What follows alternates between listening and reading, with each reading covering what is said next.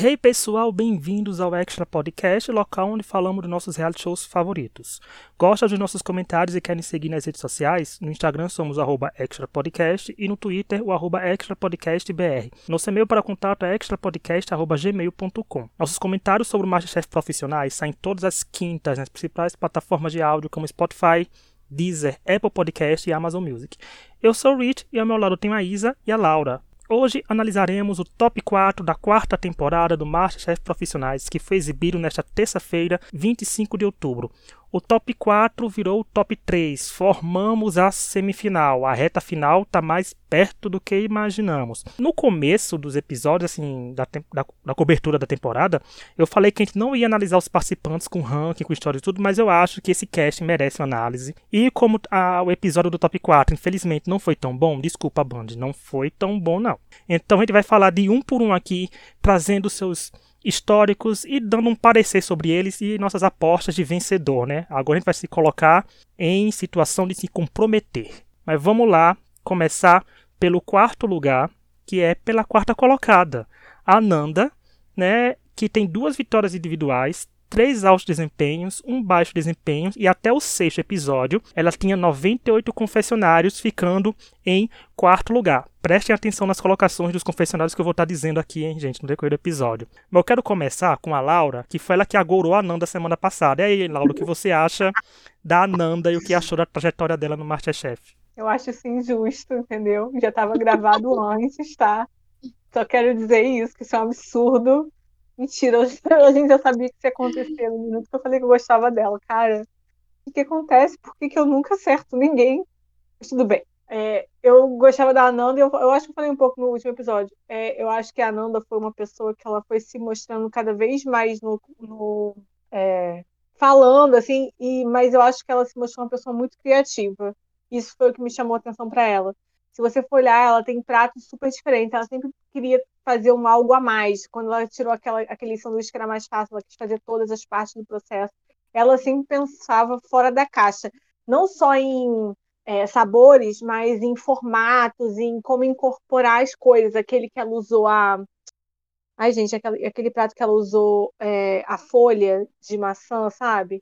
É, o próprio primeiro prato dela, uhum. que foi elogiado que era muito diferente. Eu acho que a Ananda ela trouxe essa esse foi o, o que destacou ela no programa e o que destacou ela para mim. Eu acho que ela é muito criativa, ela sempre pensa além do óbvio.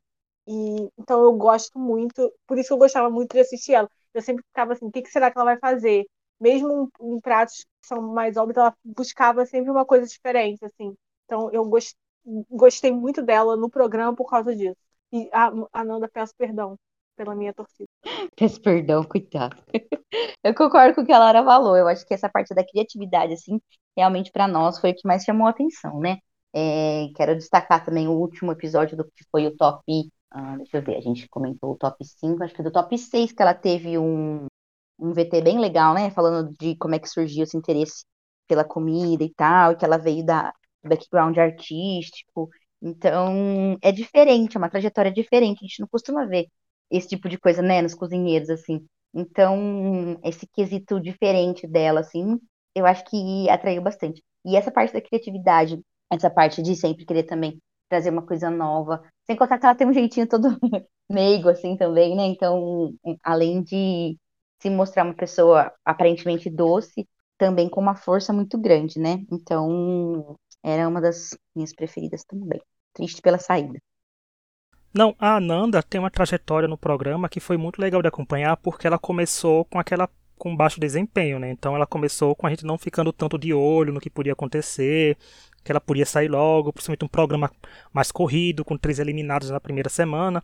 Mas depois ela foi surpreendendo e ela viu numa crescente que faz a gente ficar de olho nela, né? Faz a gente ficar pensando, nossa, que legal, né? Como eu falei ontem no Twitter, eu botei que ela começou meio tímida e terminou com uma das melhores trajetórias do programa. Ela estava com duas vitórias seguidas, acumulou altos desempenhos, três altos desempenhos, ou seja, para um programa que está no sétimo episódio, isso é um histórico muito bom.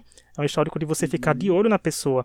E com isso ela despertou várias torcidas. Eu vi que no banco de séries muitas pessoas reagiram, deram notas negativas, assim, não tão altas para o episódio por causa da saída dela. Mas é aquilo, né? Infelizmente é um programa de culinária que quem cozinha mal naquele dia sai. E ela, nesse episódio, por mais que não desse na cara quem fosse sair, assim, propriamente dito, ficou meio confuso, né? Foi bom que a Band confundiu a cabeça da gente para ver quem a gente apostava na saída, mas a Nanda fez tudo o que podia, né, para ficar, fez ótimos pratos. Eu também gostava da personalidade dela. Gostei como a Isa falou desse VT que ela teve, ela falando que tinha pensado em desistir, né, quando foi eliminada aí que foi dar o louco, né, e resolveu usar. Foi muito bem e para mim a eliminação dela eu ficaria assim, eu falei semana passada que a gente estaria triste aqui nesse podcast, independente da eliminação. Mas eu fiquei chocado com a eliminação da Nanda. Se, porque ela tem cara de eliminação chocante, eliminação de semifinal. A gente não estava na semifinal ainda, mas eu fiquei surpreso porque, como eu falei, foi uma pessoa que veio de algumas vitórias.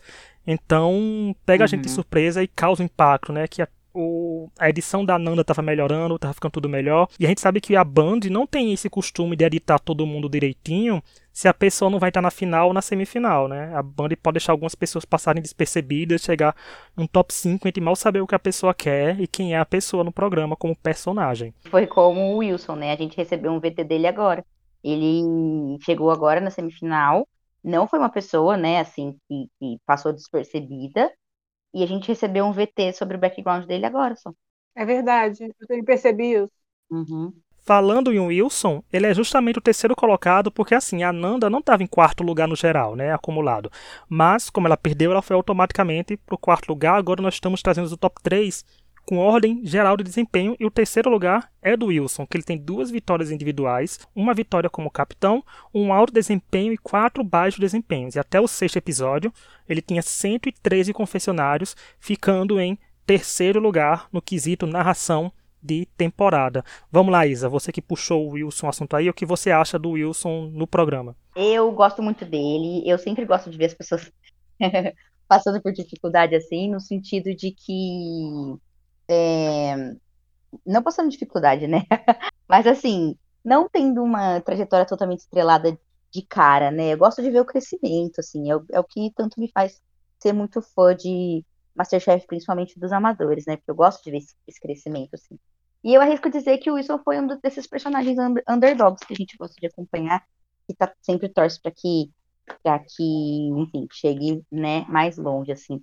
É, eu não sei, eu gosto muito dele, porque ele tem uma cara, uma cara assim, de um estilo meio tiozão, sabe? Que eu gosto também. não sei, eu acho que ele pode ser um cara da minha família, assim, ele tem muito aspecto de, de, de meu tio. então, eu gosto dele de graça, assim, e gostei muito de assistir a, a, o Rising dele aí, esse episódio eu achei que foi excelente para ele. É, ele ganhando a, a prova da, dos macarrons, eu acho que é assim um, um, ah, um, um ponto muito alto assim para ele dentro dessa competição. É, eu tô com a Isa, eu gosto do Wilson de graça, assim. Eu acho ele muito, para mim ele é a pessoa mais carismática do profissionais, assim. Ele é muito simpático ele tem bons confessionários, ele é bom de assistir, assim, eu acho. É um bom personagem, né?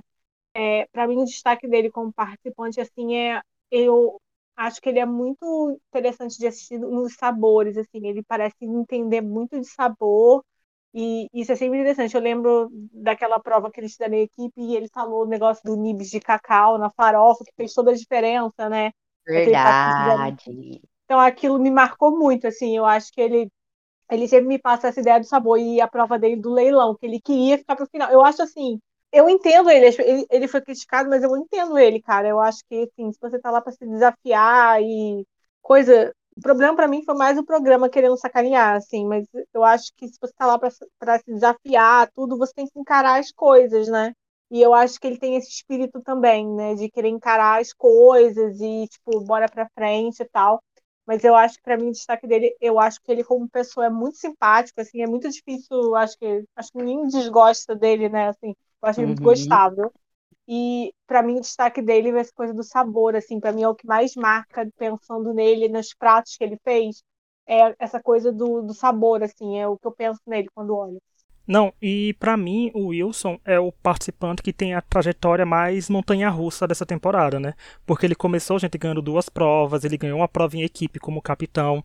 Depois o Wilson deu uma apagada e ficou com baixos desempenhos em sequência, né? Tipo, são quatro baixos desempenhos, é um número um pouco grande, a gente se tratando de uma temporada curta e alguns deles foram no mesmo episódio. Ele teve dois baixos desempenhos. Então, é mais complicado avaliar, mas o que eu acho interessante é que assim, o Wilson começou esse episódio, vocês viram, né, completamente derrotado, né? Ele tava dizendo que é, quando todo mundo falava que ele ia ser eliminado, ele até é, apostou nele mesmo em tom de brincadeira, mas falando que a culinária dele é diferente das outras três, que ele faz uhum. uma coisa não é tão clássico assim, né, como os outros apresentavam. E isso no Masterchef, a gente vê que muitas pessoas que chegaram assim costumam ser eliminadas, né? Porque ficam com aquele na cabeça. O Wilson foi um caminho completamente diferente, porque ele não só venceu a prova dos macarons, como venceu, ele pode dizer que venceu de lavada, porque a torre dele estava bem empenhada, estava uhum. bem em pé, uhum. ele serviu macarons gostosos, a, a estética e o sabor né, caminharam juntos aí. E como ele falou, todos os cozinheiros que estão aí do top 4 são maravilhosos, são incríveis, gente. É uma temporada profissionais. A gente não espera menos que, né, nível profissional vindo deles. Então, dele como personagem também foi mais interessante que ele foi se soltando mais um pouco no decorrer das semanas, foi ficando melhor de acompanhar. Mas ele, eu acho que tem uma coisa que eu acho que o Wilson, dos quatro que estão ali, agora no caso dos três da semifinal, eu acho que aproxima mais da gente como a gente, sabe? Aquela sensação de que é gente como a gente. De, é, até no jeito de se falar e de se expressar, eu acho que ele deixa a gente um pouco mais próximo dos profissionais, né? A gente sente muito próximo dos amadores, né? Que podia ser a gente ali. Assim, com um pouco mais de estudo, a gente podia estar no Masterchef Amadores. Mas ele dá aquela sensação de que é um pouco próximo da gente, de que ele aproxima pelo jeito dele. Eu acho isso bem legal a gente se identificar com alguém nível profissional, né? Não no sentido uhum. que a gente pode ser profissional, assim, que a gente é profissional, mas de que como personagem, né, cria aquela conexão. Então gosto disso dele e gostei dessa trajetória dele aqui, porque semana passada eu também me lembro que falei que até agora quem estava mal avaliado nos nossos rankings, assim, quem pegava do histórico, estava sendo eliminado, né? Tipo a Marília, quando tava no finalzinho, tava, você foi eliminada, depois teve o Wilson, que tava ficando quase eliminado ali, ele tava perdendo o Enzo, que deu uma subidinha, mas estava no final, ele também saiu. Então, eu até falei brincando, o Wilson, é, o Wilson pode ganhar a prova do top 4, ganhar a semifinal e chegar na final. Olha, ele fez uma coisa, ele já fez. Se ele vencer a outra prova, Ter lá final novo e vi algumas pessoas apontando isso do programa focado do Wilson da Jornada como talvez uma pontinha de talvez finalista ali, mas né, a gente não sabe o que pode acontecer, porque pode, se ele vencer essa prova, gente, ele pode ser eliminado semana que vem tranquilamente, né? A gente falou da Ananda agora há pouco, que ganhou duas provas seguidas e infelizmente perdeu uma prova de eliminação e foi eliminada. Mas o Wilson para mim é um dos participantes mais queridos mesmo, acho carismático, é tudo, né, gente? Carisma é outra coisa, né, pra gente contar no reality show. Uhum. Porque é muito maravilhoso ver pessoas carismáticas. Eu falo isso sempre quando assim o Drag Race UK, porque é um ninho de carisma ali naquele, naquele país para participante de reality show. Então acho assim que quando a gente compara, desculpa participantes do Masterchef 2022 amadores, quando compara a, a, maioria desse ano amador, quando vê esses profissionais, a gente vê uma, a gente teve uma quebra de qualidade, não na parte culinária, aqui isso a gente já espera, porque é amador e profissional, mas no quesito carisma e personagens. Foi uma coisa muito mais atrativa pra gente. E isso eles estão fazendo uhum muito bem. Eu acho que o Wilson domina isso ainda mais. E o VT dele foi maravilhoso, gente, na praia com o filho, com a esposa. Então, para mim. É, foi legal mesmo. Foi bem legal. Então, acho o Wilson, parabéns pela trajetória. Antes de a gente falar do nosso top 2, né, que não é surpresa para ninguém, que é eles que vão estar no top 2, que é Diego e Thalita, eu quero dizer que essa semana eu, Tom e Laura comentamos House of the Dragon, demos nosso veredito sobre a treta de família Targaryen, então vão lá assistir, assim não, ouvir, porque falando em assistir, dia, se não me engano, ah, eu não sei a data qual vai ser, mas tem a estreia do Masterchef Mais, que eu não sei porquê, é né? 15, a Band é? é 15, é isso mesmo, Laura, 15 de novembro tem a estreia do Masterchef Mais e a Band simplesmente vai engatar três temporadas do Masterchef seguidas sem intervalo. Antes a Band dava uma semana pra gente descansar, mas ela quer que esse podcast trabalhe duas vezes por semana. Eu não entendo Sabe isso, Band. Tô... Paga a gente agora. Sabe o que eu tô animada pro Masterchef mais? É pro povo falar que é comida de vó pra avó.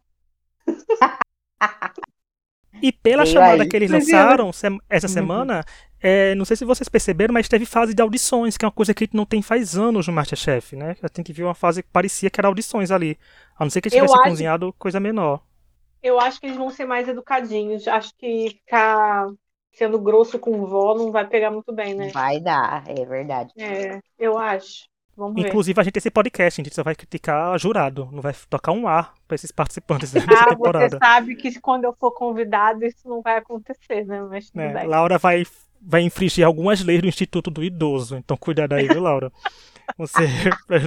quando a Laura não tá aqui, né? O advogado vai ter que trabalhar.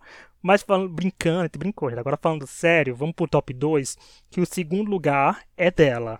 Talita com três vitórias individuais, inclusive uma essa semana, dois altos desempenho e um baixo desempenho.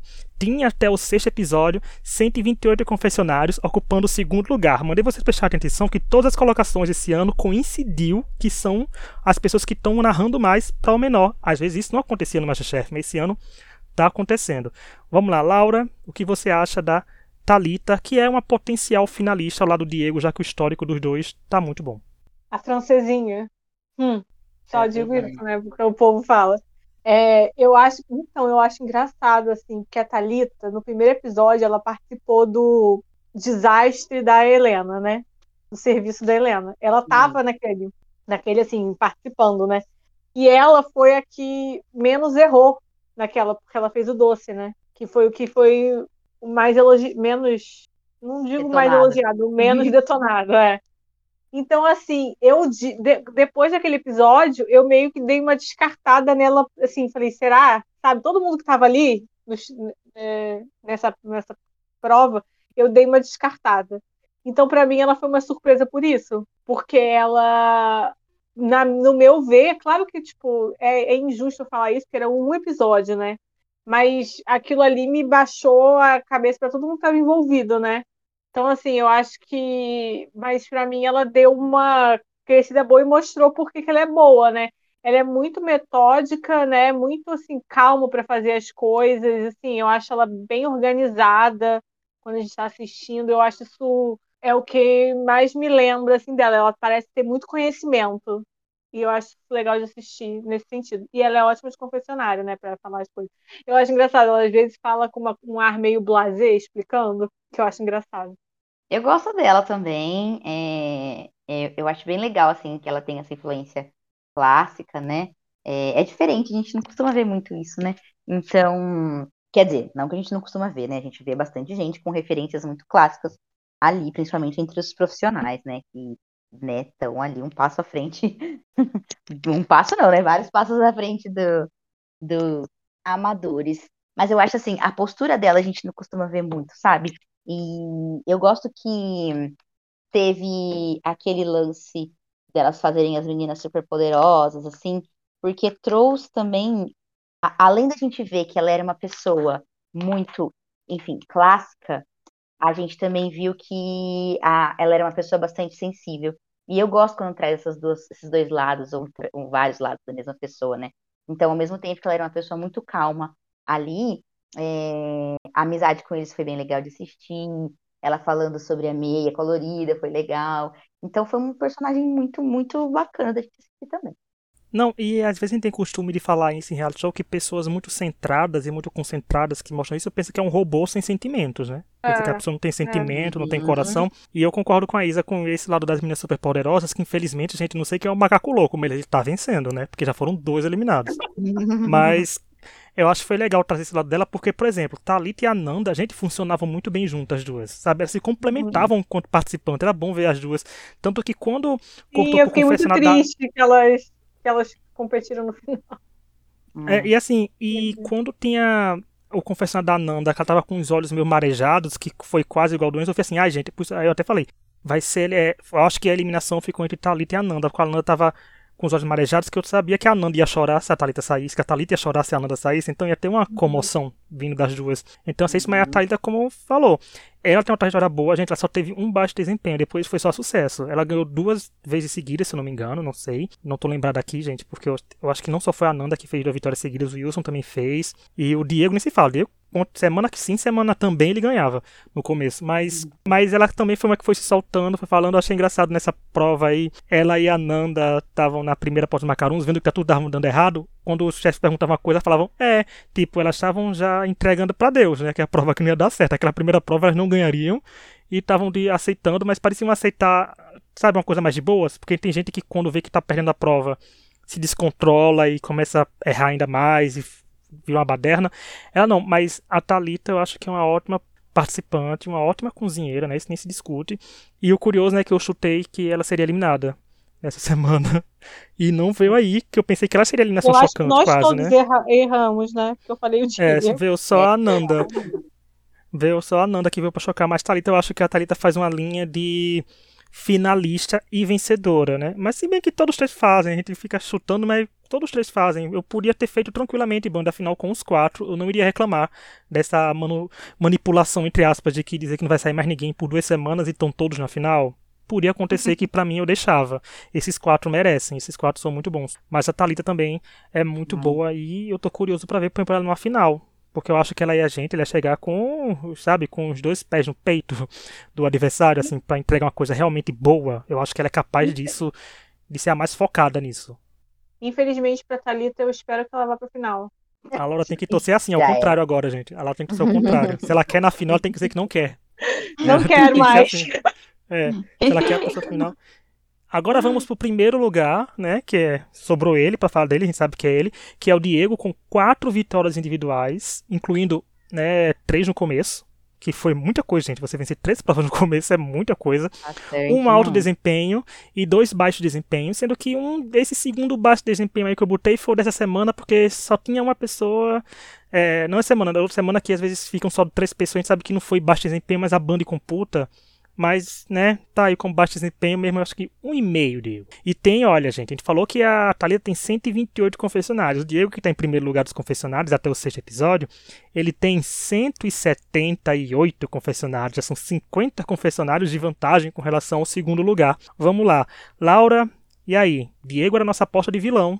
E tá aí, ó, favorito para vencer eu acho o Diego se destacou desde o primeiro do primeira prova, né? Você acabou de falar aí das vitórias. Eu acho que ele deu aquele susto em todo mundo, assim, sabe? Ele veio muito favorito, muito forte. Então é é engraçado ver assim essa confirmação também do favoritismo no, no, nos confessionários. Ele é bom de confessionário, né? Eu gosto da forma que ele fala, que ele se expressa, assim. Ele é bem técnico, né? E eu acho que ele teve algumas alguns pratos que eu achei meio estranhos, assim. É, mas eu acho também que é, é legal que ele é um personagem interessante e muito criativo e eu acho assim que ele claramente sabe tudo que ele está fazendo, sabe? Eu acho que ele tem muito controle sobre a cozinha dele. Por isso que foi até estranho assim ver ele errando tanto no essa semana no Esqueci o nome, gente. Os macarrões. Macaruns. Os macaruns. Mas, assim, eu acho que ele é um grande competidor. Para mim, é o favorito desde a primeira semana. Eu adoro ele também. Eu adoro os confessionários dele. Eu acho que ele tem uma sagacidade, assim, nas piadinhas e tudo. E é, ele é um vilão carinhoso, né? Porque não teve nenhuma coisa ruim, assim, que ele fez com ninguém ali, né? É... Então, eu acho que ele também foi um personagem muito, muito, muito. Foi, não, né? Está sendo um personagem muito interessante para o Masterchef, porque ele traz esse quê de vilanice, assim, e até um pouco de comédia também, né? Então, eu gosto demais de assistir ele, assim. Também queria falar que é, sempre ele faz umas gracinhas no Instagram, no, no dia do, do, episódio. Hoje ele apareceu comendo macarrão lá no, nos stories, então assim, é legal, ele é, ele é uma pessoa legal de acompanhar fora também. Então, para mim, isso traz uma, uma profundidade, assim, né, no, no personagem. Eu gosto muito dele, eu acho muito legal tudo que ele sempre, o que ele faz. É, gosto muito. Adoro ele como personagem, eu apostava nele com certeza como finalista, e tô muito feliz dele ter chegado longe, assim. Foi bem interessante, né, de ver ele sofrendo, digamos assim, porque é, volto a dizer que é aquela coisa da gente enxergar o outro lado dos participantes. Eu acho que é muito necessário.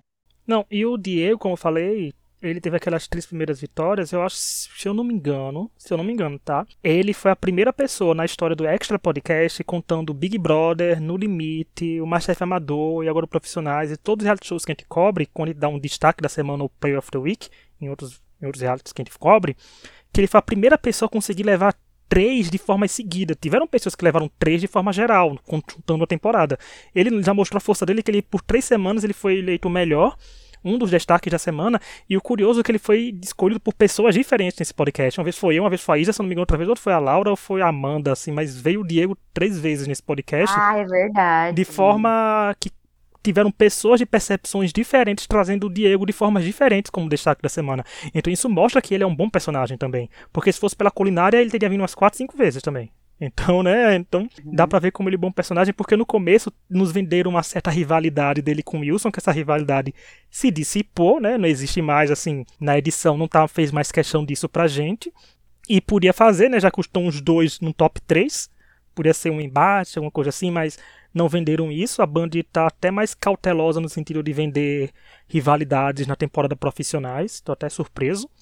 Mas o Diego cozinha muito bem ele tem uma malícia no modo de falar, que ele faz uma crítica vilanesca, mas com um tom mais animado, que algumas pessoas conseguem perceber que é um tom mais animado e que não tem nada a ver, mas outras pessoas entendem da forma errada, porque a gente vê também alguns comentários dizendo que ele é arrogante, que ele se acha, que ele não é arrogante, ele se acha, gente, porque ele falou, muita gente falando daquilo que, que ontem ele falou assim, ah, eu vou ganhar essa prova. Gente, se uma pessoa vai mal numa prova e ele deu um confessionário dizendo que vai ser bom, tenho toda a certeza que a edição vai usar esse negócio, porque não tem coisa mais maravilhosa se tratando de, edição. Ai. A gente vê uma pessoa aqui dizendo que vai ganhar e perder. Sempre acontece, gente. Sempre acontece. Qualquer pessoa que tivesse falado nos confessionários que ia ganhar, a banda teria botado e teria entrado a pessoa perdendo. Porque é isso a magia do reality show. E eu não via isso como também, uma vilania. Assim, Pode falar. Eu também não vejo como vilania. E eu acho assim, acho complicado você basear a vilania em coisas que falam no confessionário, que a gente sabe que é editado, que às vezes eles perguntam coisas bem específicas para ter respostas bem específicas para usar, entendeu? Acho que vale mais atitudes lá dentro do uhum. que isso, sabe? Por isso que eu acho que considerar isso, né, uma vilania é meio. Agora, vamos fazer nossas apostas que eu falei, gente vai se comprometer aqui. Vamos lá, Isa. Isa, quem vence o Masterchef Profissional de 2022? Eu acho que a Thalita vence, porque ela tem um background muito grande, é, os jurados também gostam dela, então eu acho que isso conta um pouquinho sim. E ela também tem uma trajetória aí que veio de uma derrota, né? Grande, como a Laura falou pra gente lá no primeiro episódio, e veio, cres veio crescendo, né? Então acho que ela pode ser um bom nome. Laura? Eu acho que a vitória vai ser da Thalita também. Acho que vai ser a final vai ser ela e o Diego. Eu acho que ela, porque assim, é primeiro que eu tô falando que eu acho que ela vai ganhar, então agora ela vai perder, né? Mas voltando, eu acho que ela é muito calma e eu acho que ela vai conseguir fazer um, um cardápio bem interessante, misturando clássicos, mas também porque eu acho que ela tem muito controle sobre o que ela faz. Não é que o Diego não tenha, mas eu acho que ela vai. Não sei, eu olho para ela, eu sinto mais o ar da vitória. Lembrando que eu sempre erro. Eu vou apostar no Diego, porque eu acho que vai ser ele. Aqueles, né? Vai ser o Diego. Mas eu acho que se tratando de. Se os dois forem muito bons e tiver, como falei, empatados, eu acho que a Thalita tende a vencer né, se estiverem bem próximos ele um do outro. Mas eu acho que eu vou votar no Diego porque eu acho que ele tem um histórico um pouco melhor nisso, né? Como falei das uhum. vitórias. Então eu acho que talvez esse, esse histórico e essa mentalidade dele esteja um pouco mais pronta para a pressão de uma final, né? Por mais que a uhum. Thalita também tenha vencido algumas provas e o Wilson também, eu acho que ele está o mais equilibrado, digamos assim, vai conseguir ter mais calma e equilíbrio. Moral da história, gente, Diego é eliminado semana que vem, Thalita perde para Wilson na final, já que foi o único que a gente não citou. Vai acontecer isso, gente, tô pronto para comentar é a final e dizer isso. É sobre isso, é sobre nossas apostas e nossos erros. Mas é isso, é, semana que vem nós vamos comentar a semifinal nós vamos descobrir quais são os dois finalistas do Masterchef Profissional de 2022. Na semana seguinte tem o Masterchef Mais, que a gente vai comentar também. E na terça-feira sai nosso episódio comentando, gente, a primeira temporada do The Mole, o Sabotador da Netflix. Quem não assistiu, assista, que nós vamos falar, fazer um podcast. Mas assim como o Iron Chef, nós não vamos citar spoilers, nós só vamos comentar o formato do programa e algumas características dele, que é para estimular vocês a assistirem. Ou seja, é uma publi gratuita para Netflix, né, fazendo esse podcast. Melhor comentar? Eu já assisti, a Laura e o Tonho no momento estão assistindo, né? Então vai chegar terminei, nossas terminei. opiniões. A Isa já terminou também de assistir o episódio, então tá as, nossos conhecidos, é, os nossos conhecidos que acompanham esse tipo de reality show já também ficaram muito animados com a temporada, então recomendo assistam e venham ouvir o podcast terça-feira. Que vai ser gravado, gente, na sexta. Ou seja, por questão de eleição, você, a gente não vai estar tá meio indiferente com o resultado. Mas no podcast da quinta a gente mostra pra vocês se tá animado ou não com o resultado. Mas é isso. Quem quiser mandar sugestão de tema pra gente é extrapodcast.gmail.com. Sigam a gente nas redes sociais, deixem sugestões, críticas. E semana que vem a gente tá de volta. Até lá. Tchau. Tchau.